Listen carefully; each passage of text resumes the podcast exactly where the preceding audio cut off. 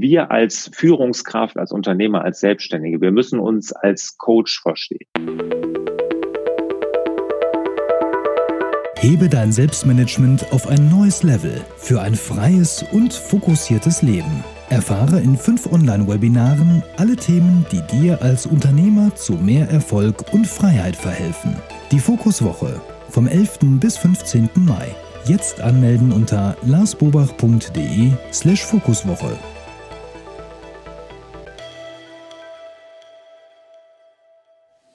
Herzlich willkommen zu Frag Lars. Wir sorgen für mehr Fokus in Leben und Beruf, sodass wieder mehr Zeit für die wirklich wichtigen Dinge im Leben bleibt. Mein Name ist Wolfgang Schüttler und ich bin auch heute wieder online zusammen mit Lars Bobach. Hallo Lars. Hallo Wolfgang.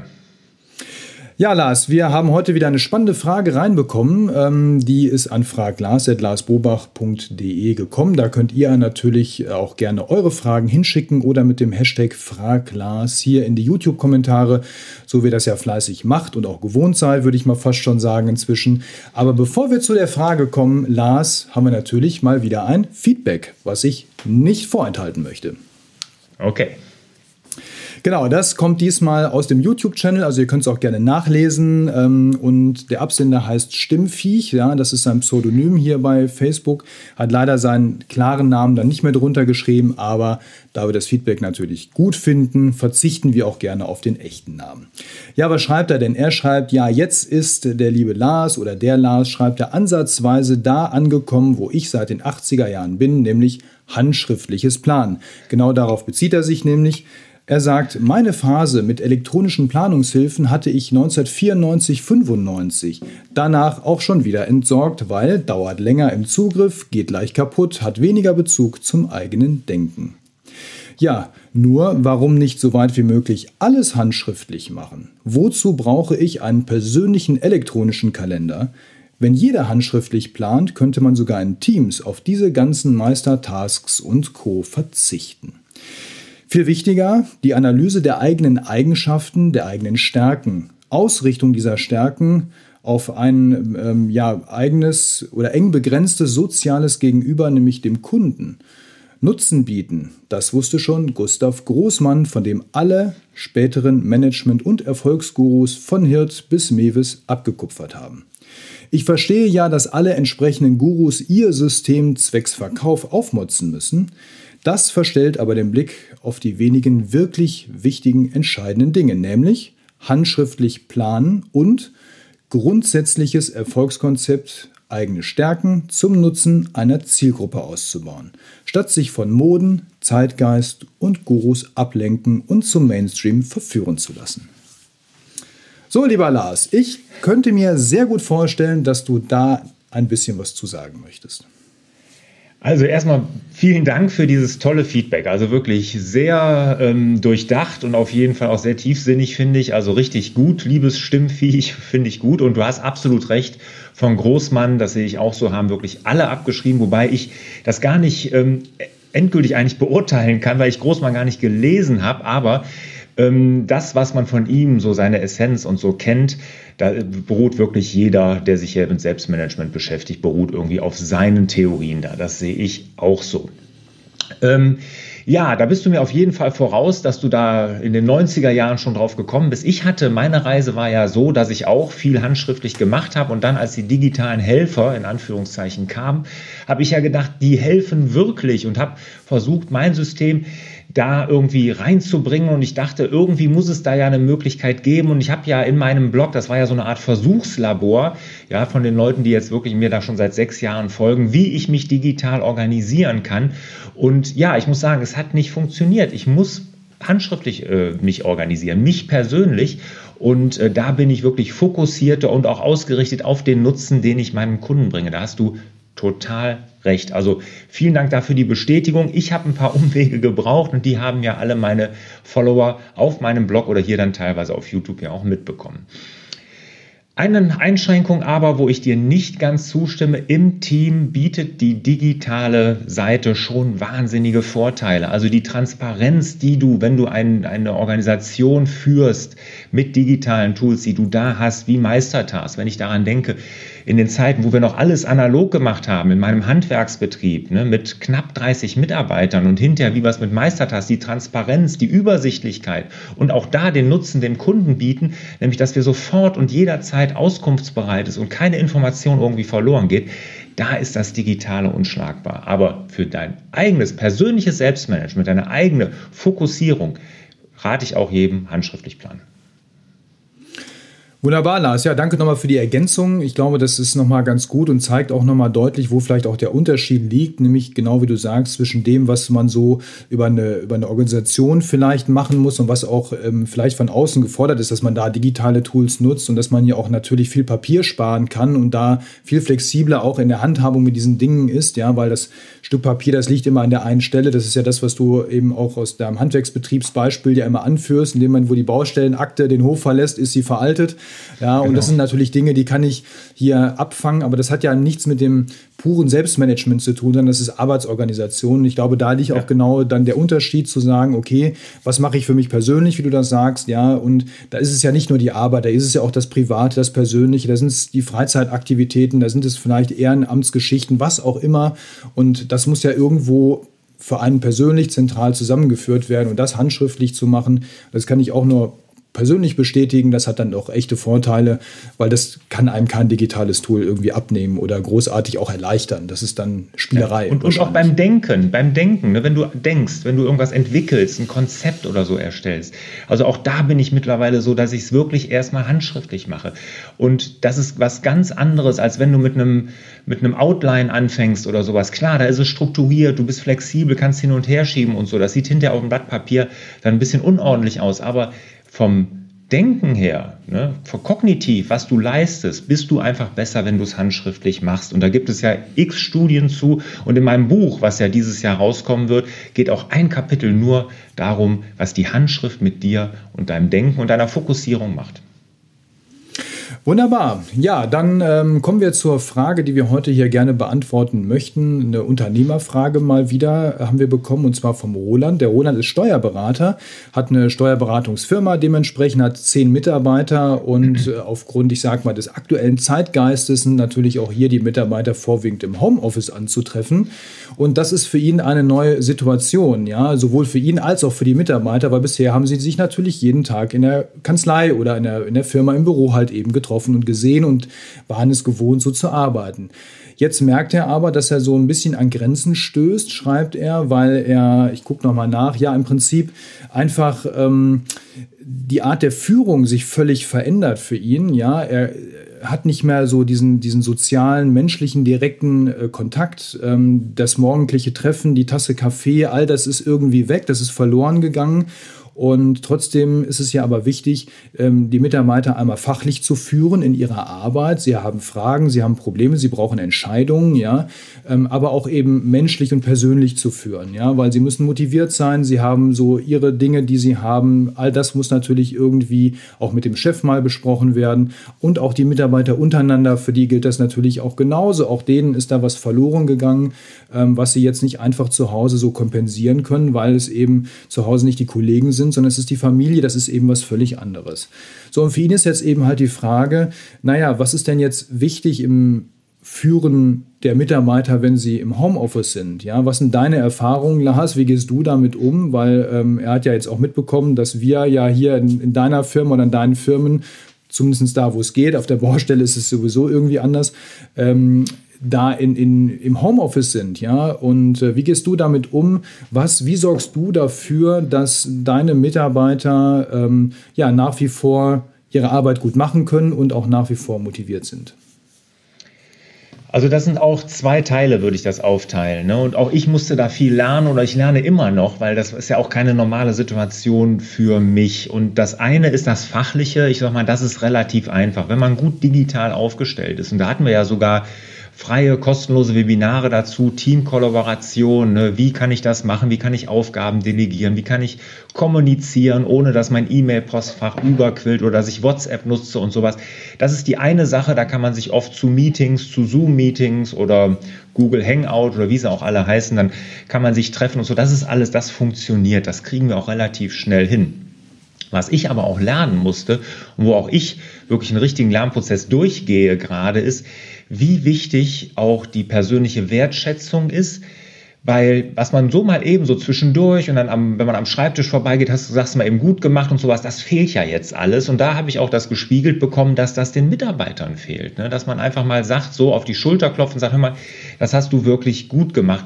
Und ähm, wir kennen das, wenn wir digital kommunizieren, sei es in E-Mail, in WhatsApp, müssen wir immer besonders freundlich sein, damit es auf keinen Fall irgendwo falsch ankommt äh, beim Gegenüber. Und das sollten wir auch machen in den digitalen Tools, aber auch wirklich regelmäßig den Kontakt suchen, telefonieren, Videocalls, nicht nur in Gruppen, sondern mit jedem Einzelnen machen und wirklich mal deren Nöte, Sorgen und aber vielleicht auch äh, deren, deren Aufgabe nochmal genau beleuchten, aber um gerade da auch wertschätzend zu sein und Lob auszusprechen und so. Ich glaube, das kommt heutzutage viel zu kurz. Das haben meine Mitarbeiter mir auch gespiegelt und da bin ich sehr dankbar für. Da muss nämlich auch ich lernen.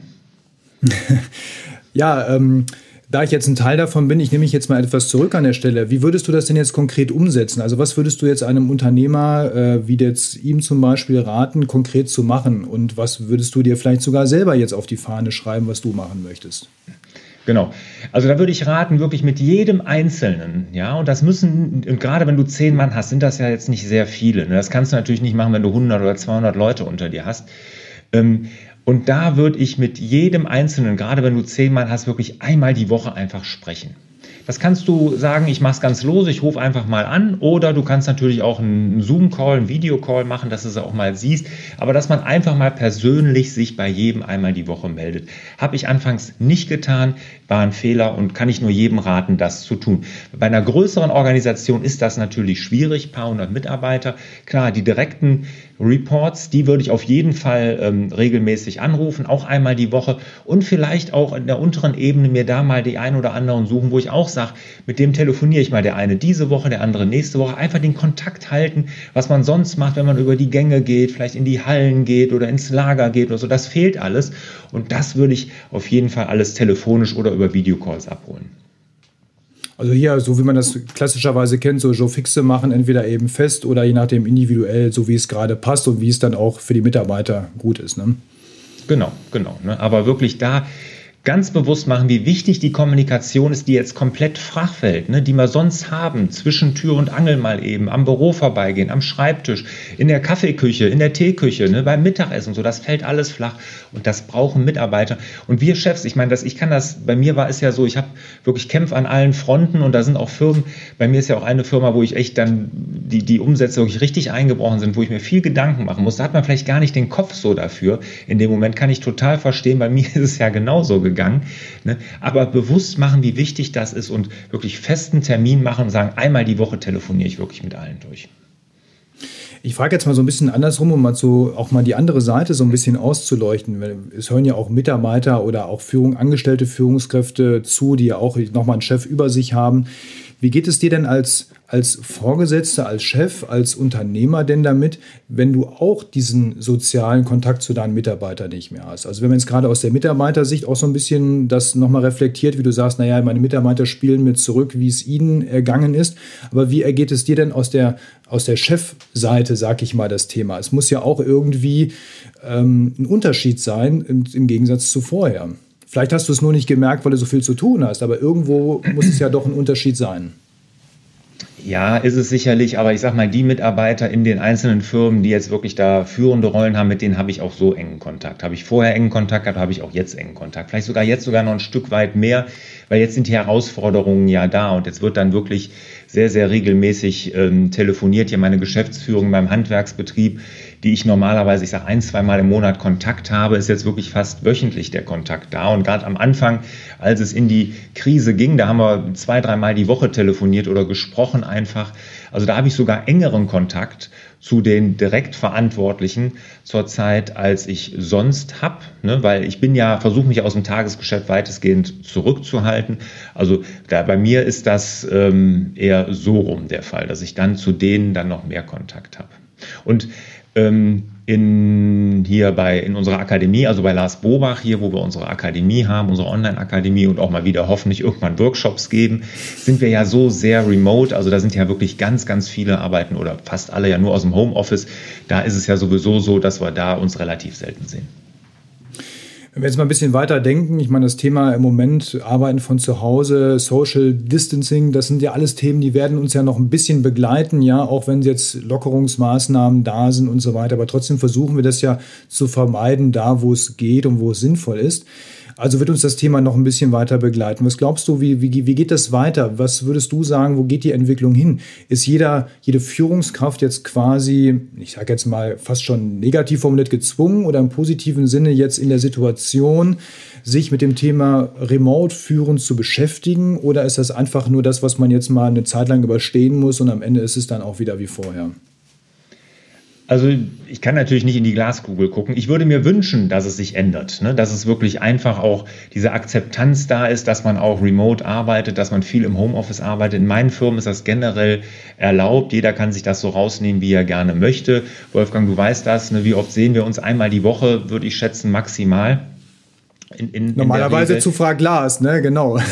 Selbst das noch nicht mal im Moment, ja. Genau, genau. Aber äh, generell, oder ihr macht ja eure Team-Meetings jetzt, ne, die du ja führst hier in der Akademie, die macht ihr ja auch schon vor der Corona-Zeit, habt ihr die ja auch online gemacht. Ne? Da habt ihr euch ja auch nicht getroffen. Genau, aber dass ich, genau solche Dinge würde ich mir wünschen, dass das halt öfters jetzt passiert in Deutschland, dass die dass man da mehr Vertrauen hat, dieses Homeoffice und das aber, dass sich so ein bisschen vermischt, nämlich weil nur im Homeoffice ist ja auch nicht gut, ist auch schön, wenn man sich mal so trifft, dass sich das vermischt.